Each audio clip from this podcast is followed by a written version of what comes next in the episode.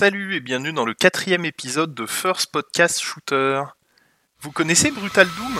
C'est un mode créé et mis à jour régulièrement depuis près de 10 ans pour le premier Doom, paru sur PC en 94. Ce mode compte à ce jour 21 mises à jour conséquentes qui transforment plus ou moins le gameplay du vénérable ancêtre. Sa cible? Les vieux de la vieille, ceux qui jouent au FPS avant Call of, ceux pour qui c'était mieux avant. Vous l'aurez compris, aujourd'hui on va parler élitisme et surtout nostalgie pas forcément bien placée. Concernant l'élitisme, je ne vais pas m'attarder dessus plus que nécessaire dans cet épisode, la chaîne YouTube Game Next Door ayant pondu un excellent épisode sur le sujet. Je vous mets la référence dans le descriptif de ce podcast. En gros, ce qu'il faut retenir, c'est que le jeu vidéo, comme toutes les autres formes de divertissement, est touché par l'élitisme de quelques-uns, essentiellement pour des raisons égotiques de distinction. Je connais plus, je connais mieux, je connais depuis plus longtemps, donc je suis mieux que toi, je suis plus légitime pour en parler. Dans cet épisode de First Podcast Shooter, je vais plutôt m'attarder sur ce qui accompagne souvent l'élitisme et qui lui sert parfois d'argument, la nostalgie.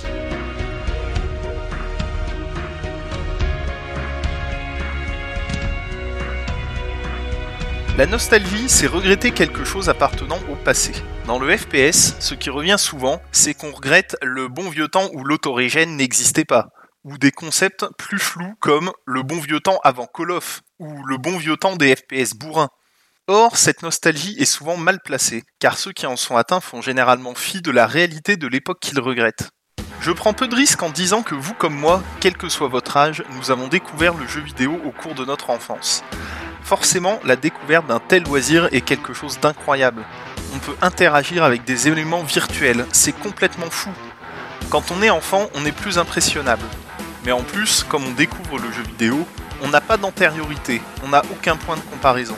On est donc beaucoup plus tolérant et moins exigeant, tout simplement car on a moins joué à de bons jeux, on n'a pas encore utilisé et usé jusqu'à la corde une mécanique qui sera reprise dans des milliers de jeux. Ce premier facteur est souvent oublié par les nostalgiques. Quand on débute, on est plus impressionnable et moins exigeant. C'est tout à fait normal. En plus, le temps qui passe a tendance à effacer les mauvais moments de notre mémoire. C'est la raison pour laquelle, lorsqu'ils citent leurs jeux cultes, les nostalgiques citent des jeux de leur enfance ou de leur adolescence.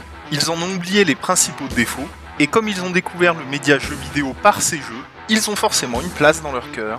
Pour s'en convaincre, il suffit d'aller faire un tour sur n'importe quel forum parlant de Call of Duty. À chaque nouvel épisode, les jeunes ayant découvert le jeu vidéo avec l'épisode précédent taxent les nouveaux venus d'ignards. Ah Quand je pense que des gamins vont découvrir le jeu vidéo sur Black Ops 4 il est bien loin le temps de mener Warfare 2. Oui, ce commentaire est authentique. Et il n'a rien à envier au Ah là là, le premier Doom n'a toujours pas été dépassé, c'est triste. Je n'ai jamais compris comment certains peuvent encore s'amuser sur des FPS objectivement moches, je parle de technique, pas de direction artistique, et au gameplay archi basique, tout en dénigrant leurs descendants qui leur sont très souvent supérieurs. Exception faite du très mauvais Duke Nukem Forever, les résurrections de vieilles licences ont donné des FPS qui, aujourd'hui, dépassent très largement leurs aînés. Jouer à Doom 2016 ou encore aux deux Shadow Warrior, puis jouer aux vieux épisodes sortis dans les années 90, il n'y a pas photo. Et c'est normal. Comment, avec leurs moyens techniques, les développeurs de l'époque auraient-ils pu créer des jeux aussi beaux, aussi dynamiques, aussi brutaux et rythmés? C'était impossible. Les bons FPS modernes reprennent le meilleur des FPS du siècle dernier, vitesse de déplacement, ennemis véloces et nombreux, level design bien conçu, et se débarrassent de ce qui était mauvais ou dû à l'époque. Graphisme dégueulasse, direction artistique répétitive, mécanique ultra répétitive comme récupérer des clés de couleur pour ouvrir les portes de même couleur, etc. Doom 2016, pour en revenir à lui, c'est le meilleur de 1994 et le meilleur des années 2010, car il a assimilé le meilleur des deux époques, du Doom original à Call of Duty en passant par Mirror's Edge, un jeu dont nous reparlerons dans un prochain épisode, tant il a apporté aux FPS et aux jeux vidéo tout entier. Alors certes, les bons FPS comme Doom 2016 sont rares, mais il ne faut pas oublier que dans les années 90, et de tout temps d'ailleurs, des centaines de FPS pourraves sont parus. Notre mémoire a simplement retenu les meilleurs, ou ceux qui nous ont personnellement marqués. Il n'y a pas de honte à reconnaître aimer des jeux qui n'auront pas laissé de souvenirs impérissables à d'autres. Personnellement, je n'oublierai jamais mes parties de Alien vs Predator 2 ou Red Faction. Pourtant, difficile de dire que ces deux titres ont marqué l'histoire du jeu vidéo de leur empreinte. Je ne vais pas pour autant cracher sur tous les FPS qui sortent aujourd'hui sous prétexte qu'ils ne reprennent pas toutes les qualités des jeux que j'ai aimés il y a 15 ans. Oui, les décors étaient destructibles dans Red Faction. Non, ils ne le sont pas dans les FPS qui sortent aujourd'hui, et ce n'est pas grave, ils ont d'autres qualités. Le jeu vidéo évolue, et c'est tant mieux. Alors, pourrait me dire qu'il évolue dans la mauvaise direction. Sauf que bien malin celui qui pourrait donner une direction dans laquelle se dirige actuellement le jeu vidéo, et plus particulièrement le FPS.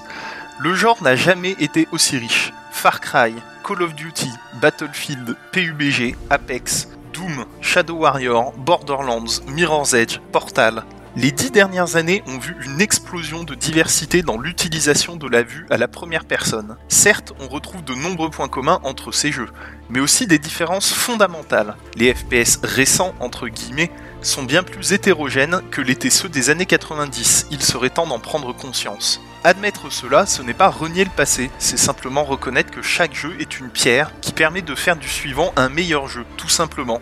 Et évidemment, il restera toujours des mauvais jeux. D'ailleurs, pour en revenir à Brutal Doom, figurez-vous que son développeur y a intégré les mécaniques de Doom 2016, comme quoi la modernité semble parfois avoir du bon.